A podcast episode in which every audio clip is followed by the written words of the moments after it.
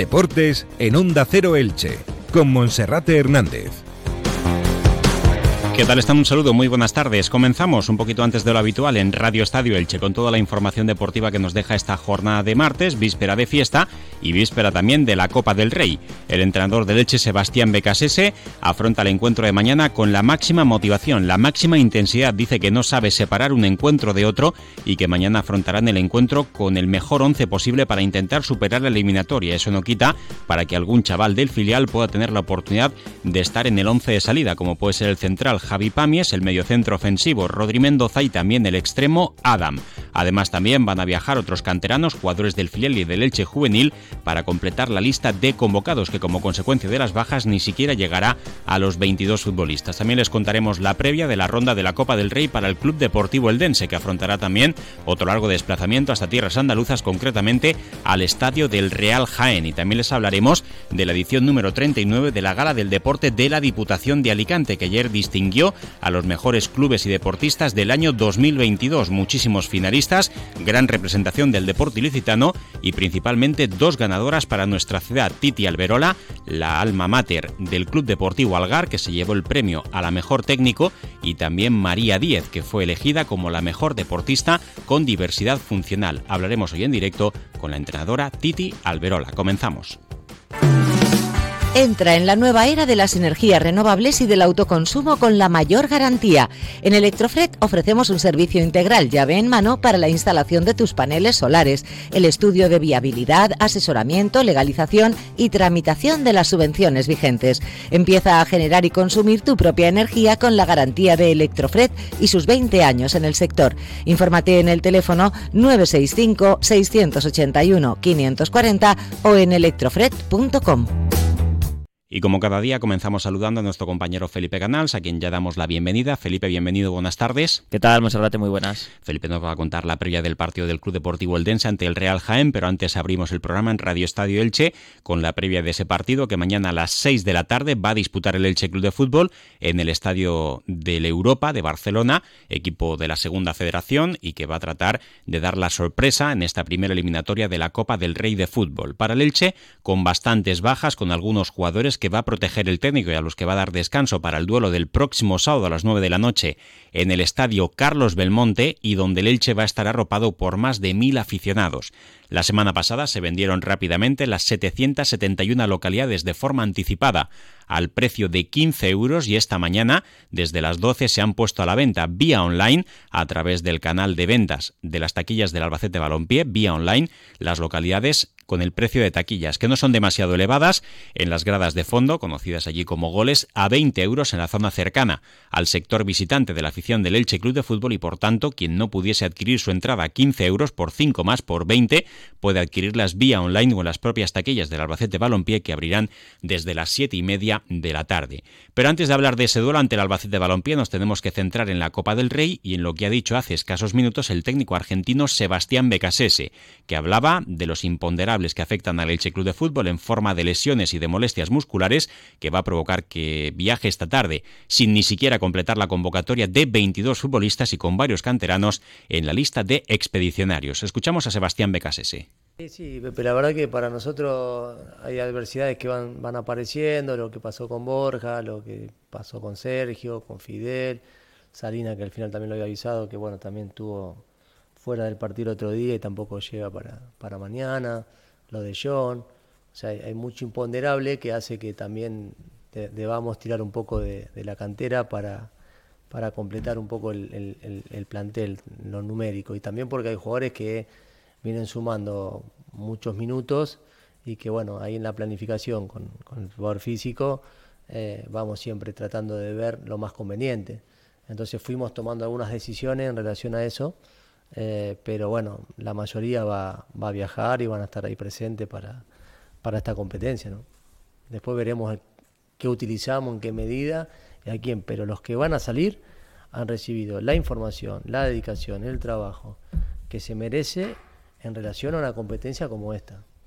No es que, bueno, vamos a ver qué pasa, no, no, no, vamos a competir vamos a competir y sabemos que vamos a tener que estar muy pero muy concentrados, muy pero muy enfocados, muy pero muy metidos, porque el rival además de jugar muy bien, tiene una estructura muy clara de cómo juega, tiene una intención muy clara de cómo juega también eh, por su cultura, ¿no? Una cultura que, le gusta el balón, jugar por bajo, amenazar en largo, ocupar bien el ancho, la profundidad. Entonces, hemos hecho lo que habitualmente hacemos en liga, no, no, no diferenciamos el proceso y, el método para la preparación.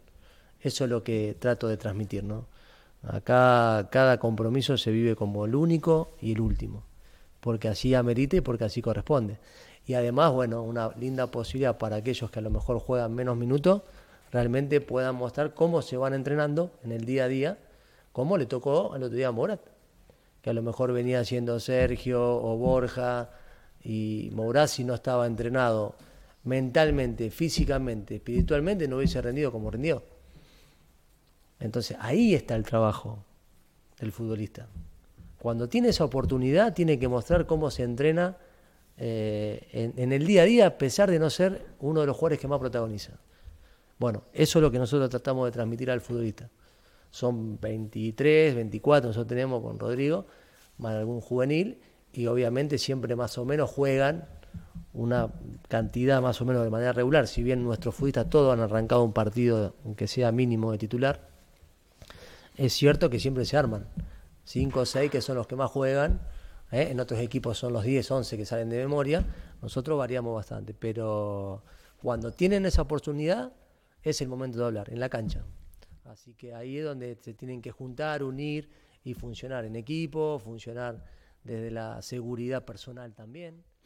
Bueno, por las palabras de Sebastián Becasese, y ahora lo que les dejamos es con el discurso de la Jura de Constitución de la princesa Leonor. Pueden seguir escuchándonos a través de nuestra app en Onda Cero, eligiendo en emisoras Elche o en onda cero.es barra Elche. Una pausa y seguimos en directo a través de nuestra página web.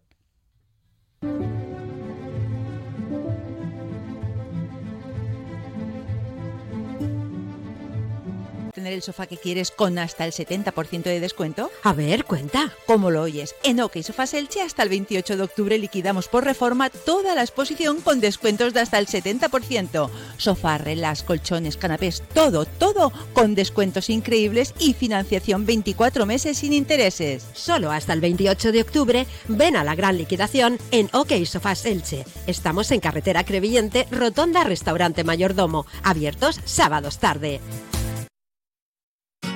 Comercial Persianera. Puertas, tableros, parquets, cocinas y bricolaje. Bueno, pues mañana el Elche eh, se va a jugar el pase a la siguiente eliminatoria de la Copa del Rey de Fútbol en campo contrario y a partido único como equipo de superior categoría, el Elche de segunda división contra el Europa de segunda federación. Hay dos categorías de diferencia. El Elche pues eh, tendrá que vencer en campo contrario para poder superar esta ronda y para seguir dando oportunidades a esos futbolistas menos habituales.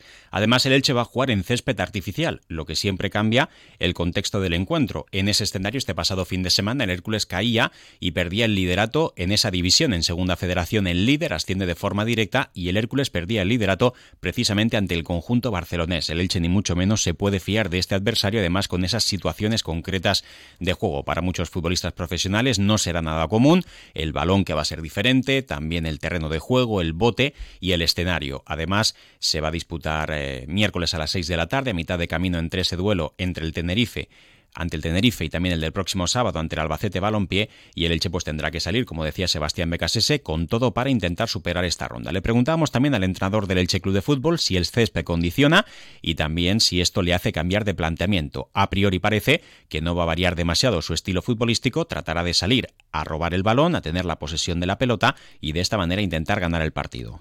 Bueno, sí, a ver, cambia porque evidentemente todo lo que tiene que ver con, donde se desarrolla el juego no es lo mismo jugar en un campo extraordinario que jugar en un campo imperfecto o de otro material. En este caso, en Sudamérica, en Argentina no hay de ese estilo, pero sí en Chile, en Perú, en Ecuador que he estado, sí hemos jugado en sintético. Eh, en Brasil nos ha tocado jugar la Recopa también en, en sintético, en Palmeira. O sea, la verdad que nada, hay que saber adaptarse toda todo lo que es eh, que está aprobado por, por, la FIFA o por, la competencia de turno, hay que saber ir y, imponerse y adaptarse rápidamente a, lo que pide el campo. Mm, cuando fuimos a jugar al Lens el campo estaba de una manera, cuando fuimos a jugar al Huesca estaba de otra y cuando vinimos acá estaba de otra y tenemos que adaptarnos a lo que nos toca. Eh, creo que sí, la liga ha ido mejorando en eso, también por lo que me cuentan más lo que tienen experiencia, ¿no? En que cada vez los campos están siendo mejor, en mejor condición. Eh, creo que, está bueno eso, que, la liga hace porque realmente mm, es donde se desarrolla el espectáculo, sobre un campo.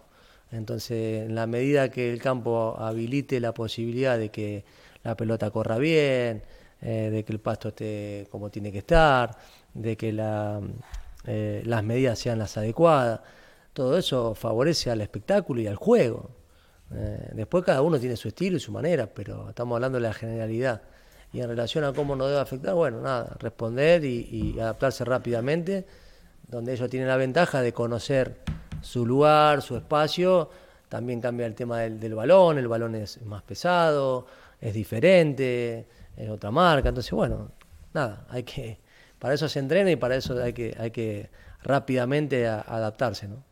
Bueno, pues el equipo titular que va a alinear el Elche va a ser muy parecido al formado por Edgar Badía en la portería. El guardameta catalán va a volver a ser titular en competición oficial tras haber perdido el puesto hace ya algunas jornadas. En línea defensiva, pues casi con seguridad eh, los tres centrales con Alex Martín, Diego González y el canterano Javi Pamies, que el pasado fin de semana se estrenaba en competición oficial en segunda división con el Elche, el carril derecho para Sergio Carreira, el carril izquierdo para Lautaro Blanco, en el centro del campo con un doble pivote con Cristian Salvador y con Raúl Guti, por delante como interiores podrían estar Rodrigo Mendoza y también Adam, este futbolista del filial que es melillense de nacimiento, con ascendencia marroquí, que también va a estrenarse en partido oficial con el Elche, parece que en el 11 es salida. Y lo más llamativo puede estar en la delantera, donde Mourat mm, puede ser titular a pesar de que es el único delantero disponible y el técnico ha dicho que hay imponderables que él no puede controlar, que ahora mismo él tiene que jugar con lo que tiene y que además eh, bueno, pues el riesgo siempre existe, tanto en un entrenamiento como cuando uno se queda en casa y le puede caer, como le ocurrió a Cañizares, un frasco de colonia en el pie y que mañana pues tendrá que jugar y esperar a que no suceda nada. Por tanto, parece que Mourad podría salir del principio o bien hacerlo Oscar Plano. Y es que tampoco hay demasiadas más alternativas porque como mínimo tiene que haber siete futbolistas profesionales en el once titular o en el once que jueguen el Elche, pero en el caso de que se produzca alguna lesión o alguna expulsión y de siete se pasara a quedar a seis, aunque ese jugador jugara un segundo de juego, pues ya el Elche quedaría directamente eliminado. Por tanto, como mínimo, hay que alinear a ocho futbolistas del primer equipo para que en ese caso de que se dé esa incidencia, tener ese margen de maniobra con un más menos un jugador del primer equipo y por tanto siempre habrá ocho profesionales en el terreno de juego y al menos tres canteranos. También van a viajar en la convocatoria, además de Adam, de Rodri Mendoza y de Javi Pamies, también se van a desplazar el delantero Nordin, el centrocampista Ali y también lo hará Dida Castellar, el futbolista que es lateral izquierdo la convocatoria no se va a completar. Si fuesen todos esos futbolistas los que se desplazan y se confirma ese 11, además del guardameta Miguel San Román, estaríamos hablando de una convocatoria formada por 18 futbolistas. No obstante, también va a haber algún jugador que el otro día fue de la partida en el encuentro ante el Tenerife y que también se desplazará con el grupo de Sebastián Becasese, que va a volar dentro de unas horas eh, hacia Barcelona para tener el desplazamiento más relajado posible, para descansar en la ciudad condal y para disputar el encuentro de mañana a partir de las 6 de la tarde, un partido que por cierto no será emitido por ningún canal de televisión. Escuchamos también qué es lo que decía Sebastián Becasese con respecto al regreso de Edgar Badía a la portería del Elche y también a la posible continuidad de Murat en la delantera, pese a que es el único delantero disponible con las lesiones de Sergio León y de Borja Garcés. Sí, ahora estoy mirando, la verdad, en, la competencia rápida. ya ahora terminamos hoy de entrenar y viajamos en un par de horas. Así que el objetivo es Europa. Eh, sí, en la planificación semanal, lo que manifesté, eh, algunos jugadores por la cantidad de minutos consideramos que lo más conveniente es ir resguardándolo, pero los que no tienen esa cantidad de minutos, el riesgo siempre está. Yo no puedo ser adivino. Nosotros tenemos que trabajar pensando en, lo mejor para la institución y trabajar en estas situaciones que van pasando y van aconteciendo que no se pueden controlar, aceptarla. Así que bueno, en relación a eso veremos de acá a, mañana la, opción de, de. Y con Edgar está muy bien, la verdad como lo dije la semana anterior, aceptando el proceso de, de acompañar, donde estaba muy acostumbrado a protagonizar y la verdad que lo está haciendo con una madurez emocional eh, que a mí me, reconforta y que a él seguramente para su carrera le dará tener un salto de calidad para lo que viene, porque su carrera va a ser muy larga. Y a partir de ahí, ojalá tenga eh, ese rendimiento que nos tiene acostumbrado anteriormente a, su salida, porque ha trabajado muy bien para tener un, gran partido. Bueno, pues eso era lo que decía Sebastián Becasese con respecto a esos dos nombres propios, el de Carvadía y también el de Mourad.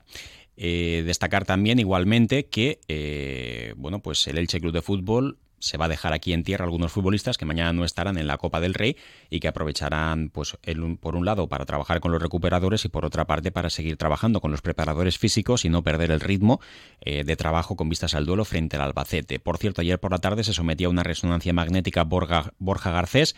Eh, los servicios médicos y el cuerpo técnico son optimistas de cara a la recuperación del futbolista para que no sea nada grave. Podría estar entre dos y tres semanas de baja. Si es así, se perdería con seguridad los encuentros ante el Albacete Balompié y también frente al Real Zaragoza veremos si podría estar disponible en el duelo ante el Español de Barcelona y quien también sigue trabajando tratando de acortar los plazos es Sergio León que esta mañana se vestía de corto y de nuevo volvía a estar en el campo municipal José Diez Iborra. Hablaba también Sebastián Becasese de su optimismo con respecto a la recuperación de ambos futbolistas aunque seguía sin determinar el plazo de recuperación para ambos jugadores. Sí, lo que manifestaba ayer se hizo un estudio, arroja algo, todavía no me dieron bien el tiempo, pero bueno, yo en ese sentido soy optimista, considero, como siempre digo, en, los recuperadores que hay, en el diagnóstico y, que podamos tenerlo lo antes posible, como también el regreso de Sergio, que el equipo va, a necesitar. Pero bueno, mientras tanto, echar mano a lo que hay, ir para adelante, no quedarse atrapado a, la, a esa situación, como la de Fidel que también manifesté en la conferencia el otro día. Eh, siempre un, entrenador quiere tener a toda disposición, pero en caso de que eso no acontece hay que tirar para adelante.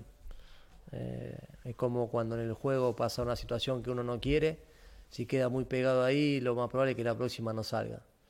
Eh, en este caso el entrenador lo mismo, si queda atrapado a esa emoción de angustia, de, frustración, de dolor, de incomodidad, no va a poder crear, no va a poder estar lúcido. Entonces acá hay que ir para adelante. Eh, en el sentido de que más o menos a esta altura a muchos equipos también le pasa lo mismo, no somos nosotros los únicos, cada uno mira lo suyo, pero si uno mira cualquier equipo también tiene cuatro o cinco bajas este nivel de, temporada, ¿no? Así que hay que, hay que fortalecerse en adversidad, unirse más, juntarse más y, sacar un poco más. Es lo que nos pide el momento. Y eso es lo que pide también Sebastián Mecases. Bien, pues la plantilla va a viajar en el vuelo de las 5 y cuarto con destino a Barcelona y regresará después del encuentro para ya entre jueves y viernes se preparará conciencia ese duelo ante el Albacete Balompié próximo sábado 9 de la noche en el estadio Carlos Belmonte. Y el Elche que va a viajar pues con un buen plan de desplazamiento en avión y el que ha cogido carretera y manta ha sido el Club Deportivo Eldense, que va a tener que afrontar casi 400 kilómetros por carretera en bus para poder llegar al Estadio de la Victoria y jugar mañana Felipe a partir de las cuatro y media de la tarde ante el Real Jaén, un club histórico en el fútbol español. El Eldense también lo es, pero bastante alejado del fútbol profesional en las últimas seis décadas y ahora pues el Eldense afronta esta ronda ante un equipo de segunda federación, también dos categorías por encima. ¿Y qué es lo que ha dicho Fernando Esteve de cara a esta eliminatoria? Bueno, pues el eh, técnico andaluz eh, no ha querido dar pistas sobre el 11 que puede alinear mañana en ese choque ante el conjunto jienense. Pero bueno, se espera que haya rotaciones, que en portería Guille Vallejo vuelva a jugar. Perdió el puesto en la sexta jornada eh, en detrimento de Zubia Urre, que es el que está compitiendo en las últimas jornadas en liga. Ahora mismo es el meta titular, el guardameta vasco para Fernando Estevez. Y también se espera la presencia de otros futbolistas que no están teniendo minutos esta temporada, bien por decisión técnica o bien por lesión. Futbolistas como por ejemplo Due, el pivote costamarfileño, que se lesionó en la tercera jornada, uno de los fichajes eh, del mercado veraniego, podría tener minutos porque el otro día ya estaba en la convocatoria, ha hecho una mini pretemporada, y otros futbolistas, pues eh, como Arnau Ortiz, como Cris Montes, futbolistas que en general están teniendo pocos minutos en estas primeras 13 jornadas de liga en segunda división. Aún así no quieren ningún tipo de confianza Fernando Estevez, a pesar de la eh, diferencia de categoría entre un equipo y otro, y acaba de hablar en sala de prensa y ha dicho el técnico granadino que espera un partido complicado y que no se fía del Real Jaén. Pues un partido complejo, un partido complejo porque eh, mm, es un partido entre semana, Es un partido contra un rival histórico, es una competición muy bonita, que exige, que ya sabemos las dificultades que suele haber y las sorpresas que suele haber, y un partido que seguramente también conociendo eh, al, lo valiente que es nuestra afición y que seguro se desplazarán como mínimo en un centenar, eh, la calidez también de la afición de ello va a hacer que yo creo que haya una buena entrada y se vea o, haya un buen contexto que, que, haga aún más atractivo el partido. Así que yo creo que la exigencia del rival, el nivel histórico del rival, eh, eh, la posibilidad tan ilusionante que abre esta competición, pues aumenta la dificultad del partido. Partido que hemos preparado como si fuera uno de liga, eh, con todo lo que conlleva. Bueno, pues para el Club Deportivo Eldense el encuentro será mañana a las eh, cuatro y media de la tarde. Por cierto, Real Jaén de tercera federación, el que es de segunda federación es el Europa de Barcelona. Tampoco ha querido dar demasiadas pistas Fernando Estevez de cara al equipo titular y a las bajas que va a tener el conjunto eldense para el duelo de mañana. Y recordamos ahora mismo cómo está la clasificación en segunda división para el Elche Club de Fútbol y para el Club Deportivo Eldense, con un Elche pues que ha subido algunos puestos, no demasiados, a pesar de la buena racha que lleva en estas últimas cuatro jornadas con tres victorias y un empate. El Elche en estos momentos es un décimo en la tabla con 19 puntos y tiene ahora mismo a la promoción de ascenso pues a cuatro puntos de diferencia, que es la que marca el Club Deportivo Tenerife. También el descenso se ha alejado a nueve, mientras que el Eldense se mantiene decimoquinto en la tabla de clasificación y mantiene un margen de más seis con respecto a la zona de descenso. Mañana la Copa del Rey, el próximo jueves ofreceremos pues qué es lo que ha deparado y si tanto el Dense como Elche entran en el bombo de la siguiente eliminatoria. Hacemos ahora una pausa y abrimos la sección de Sube con Ascensores Serki. En Onda Cero Elche, sube con Ascensores Serki. Cada semana en Radio Estadio Elche destacamos al mejor equipo, club o deportista de los últimos siete días. No corras riesgos innecesarios. Tu seguridad y la de tu familia están en juego. Visita la web serki.es. Y la gala del deporte, la de Diputación de Alicante, que respondió a las expectativas, eh, prácticamente se llenó helada con cerca de 600 personas y allí se coronó como mejor deportista masculino al ciclista de la Vila, Felipe Ors, por sus cinco campeonatos de España de ciclocross consecutivos. Es uno de los mejores del mundo y en categoría femenina para la deportista de vela, Ascensión Roca de Torrevieja y que dio un discurso súper emotivo. Tercera clasificada en el último campeonato de Europa Senior y segunda en el Open Europeo. La entidad deportiva más destacada fue el Club balonmano Benidorm Folletes con una década consecutiva en la Liga Sobal y su quinto puesto de la pasada temporada. Y también resaltar que la mejor promesa fue la taekwondista de Finestrat, Violeta Díaz Arribas. Estos cuatro premios tuvieron discursos emotivos y en muchos casos se acordaron también de sus respectivos ayuntamientos por el enorme labor de apoyo que están realizando esos consistorios con el deporte de su ciudad. No tanto por parte de los representantes ilicitanos, que bueno, no deja de ser una anécdota, pero que viene a representar pues quizá la falta de apoyo que se está mostrando por parte del Ayuntamiento de la ciudad, principalmente económico, con los deportistas y clubes de su localidad. Eh, la mejor entrenadora fue designada Titi Alberola del Club Deportivo Algar y la mejor deportista de diversidad funcional fue María Díez, actual campeona del mundo para gimnasia rítmica para deportistas con síndrome de Down. Tenemos al otro lado del teléfono a Titi Alberola, una de las grandes protagonistas de la noche de ayer. Titi, bienvenida, buenas tardes. Hola, buenas tardes. Bueno, enhorabuena, ya te lo dábamos ayer en primera persona, nos alegramos muchísimo por esos dos éxitos del deporte ilicitano, entre los seis galardones que había, no está nada mal la representación ilicitana. Y bueno, Titi, ¿para ti qué supone este premio? Bueno, supongo que es un reconocimiento, ¿no? A muchos años, mucho trabajo, mucho sacrificio y que se vea recompensado a nivel instituciones. Hmm. Bueno, 3.000 euros netos de premio, porque también la Diputación de Alicante tiene a bien eh, pues poner los impuestos como añadido para que os quede neta esa cantidad de 3.000 euros, que bueno, probamos ayer que es un poquito menos que lo que reciben los deportistas, ¿no? Y es algo que eh, te queda esa pequeña espina, ¿no? De por qué no se recibe igual por parte de un entrenador o entrenadora que un deportista, ¿no? Sí, bueno, aquí la cuestión ya no es equiparar el dinero, ¿no? Sino equiparar eh, como que somos de segundo plano, ¿no? Eh, no sé, yo siempre lo he pensado así en todas las ediciones que se han hecho. El dinero bienvenido, evidentemente, lo que importa es el reconocimiento deportivo. Pero bueno, siempre, como siempre estamos en segundo plano, ¿no? Hasta en esto estamos como ahí en un segundo plano, que creo que los entrenadores tienen una figura muy importante como para que no estemos siempre en ese segundo plano. Hmm. Sí, ocurre también que muchas veces la figura del entrenador e incluso el directivo del club se convierte en un saco donde van a parar todos los golpes cuando luego realmente los resultados siempre tienen nombre y apellido, los deportistas o incluso las familias, y luego parece que cuando todo sale mal es culpa de los técnicos o de los directivos, ¿no? Sí, no, eso, eso está claro y lo tenemos que asumir todos los entrenadores, ¿no? Porque cuando la cosa va bien somos superhéroes y cuando la cosa no va tan bien somos supervillanos y el entrenador no deja de ser el mismo. Entonces creo que ahí la gente también hay a veces que no nos tienen en consideración, ¿no? Que yo creo que hay que estar para las buenas, pero también hay que estar para las malas, porque los entrenadores también, cuando las cosas no salen, lo pasamos muy mal, ¿no? Aunque eso no lo digamos o no lo transmitimos pero bueno, creo que también las familias, eh, pues los, los mismos deportistas, ¿no? Que un entrenador también sufre y un entrenador lo pasa mal cuando no salen las cosas. Titi, la última rápidamente, que nos quedamos sin tiempo. ¿De quién te acordaste ayer cuando subías al escenario, recogías este premio y también desde tu butaca pues veías que otra de tus deportistas destacadas como es María Díez, para ti son todas buenas, también recibía ese premio como mejor deportista con diversidad funcional. ¿Para quién va ese premio para ti?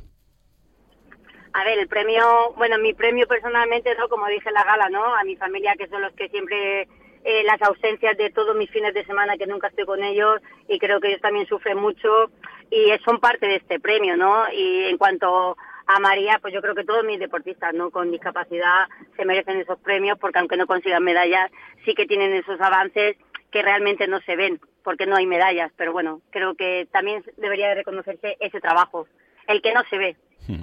Enhorabuena, Titi. Un fuerte abrazo. Muchas gracias y enhorabuena. Gracias, gracias. Hasta luego. Destacar también la presencia de Sara Marín, hasta 15 veces campeona de España y campeona del mundo, que se alegraba tanto como sus compañeras eh, María Diez y también su entrenadora Titi Albero. La presencia también cabe destacar del alcalde de la ciudad, Pablo Ruz, y del concejal de deporte, José Navarro. Les dejamos ahora con la información de carácter local y comarcal con David Alberola. Un saludo.